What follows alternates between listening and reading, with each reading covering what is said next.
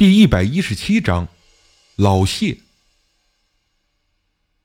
在歌星兄弟家中，我见识到那存放有几千尊古曼和小鬼的佛堂，相当的壮观。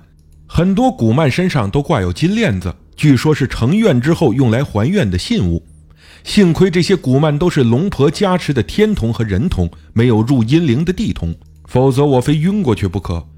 这对歌星兄弟也是佛牌行家。验证过我手里货的真实性，就很爽快地付现金给我们。这两尊古曼就赚了七八万元人民币，分给方刚三成辛苦费，到手也有五万多块，利润相当不错。成交之后的喝茶时间中，通过闲谈得知，二楼还有一间更大的佛堂，专门用来供奉佛像的。我就很想上去看看。两兄弟很好客，欣然同意。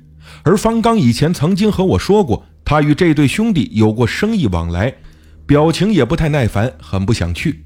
但看在我兴致勃勃的面子上，还是陪我们来到二楼。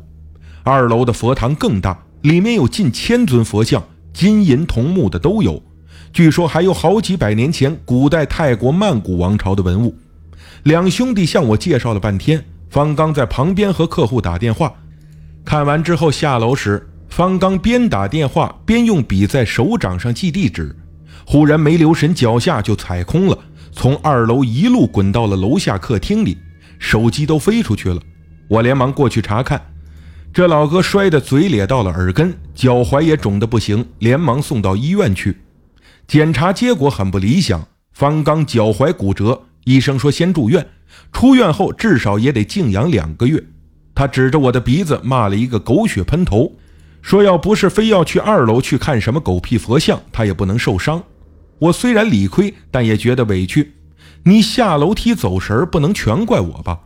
方刚气呼呼地说：“住院还是小事儿，耽误我两三个月的生意，损失好大，你知道吗？”田先生，田老板，你这次算是把我给坑苦了。我说：“没办法，你有什么生意就由我来替你跑腿儿，这总行了吧？”方刚虽然生气，但事已至此，再骂我也没有用，只好同意。但说这第一个月给他跑生意没有抽成，只能给我些跑腿费，以示惩罚。我哭笑不得，说你呀，就算是栽到钱眼里爬不出来了。这时我才想起小关的事来，就把手机中的照片给方刚看，让他帮我联系弄一条完全相同的佛牌，不要阴牌，只要正牌，越便宜越好。方刚看过之后说，这种红眼派烫不算难找，可他现在走不了。而他认识的那几位白衣阿赞又对陌生客户比较谨慎，所以有点难。在我的催促下，方刚在手机电话簿里翻了半天，找出一位住在曼谷东部的白衣阿赞的电话和地址，说这位师傅算是离这里最近的了，你去找他看看。但他脾气比较古怪，要是不接待你也正常。按方刚提供的地址，我在曼谷以东几十公里处的一个小城市找到了这位白衣阿赞师傅的家。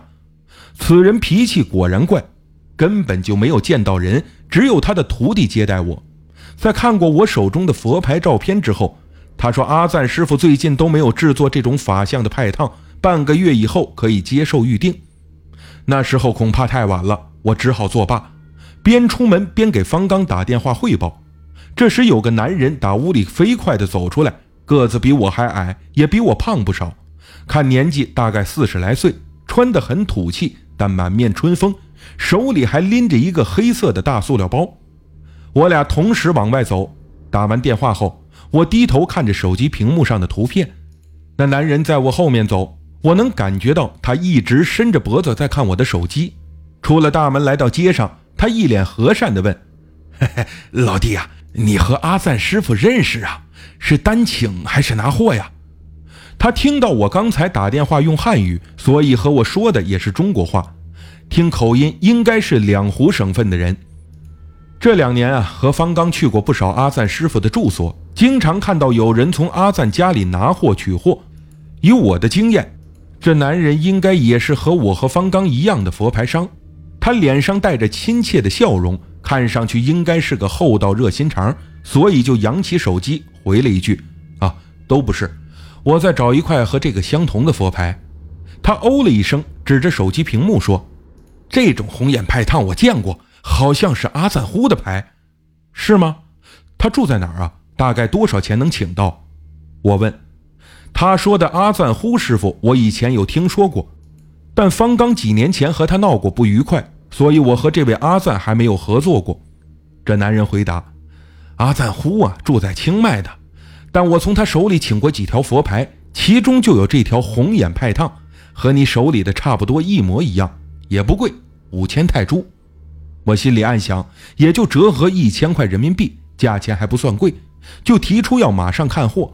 男人说现在要去快递公司发货，他就住在曼谷，明天可以约个地方见货付款。又掏出一张名片递给我。我对这个男人印象最深的有两个地方：一是他那永远和善亲切的笑容，二就是名片。时隔多年，我仍然记得很清楚。那名片很简单，只印了三行字。环球国际东南亚泰中佛教饰品货运集团总经理老谢，下面有电话。名片背面印的是三行翻译过来的泰文。开始我还没有看得太懂，等仔细读完第一行字之后才恍悟，其实把这串公司名称讲得通俗一些，无非就是一个从泰国往中国卖佛牌的人而已。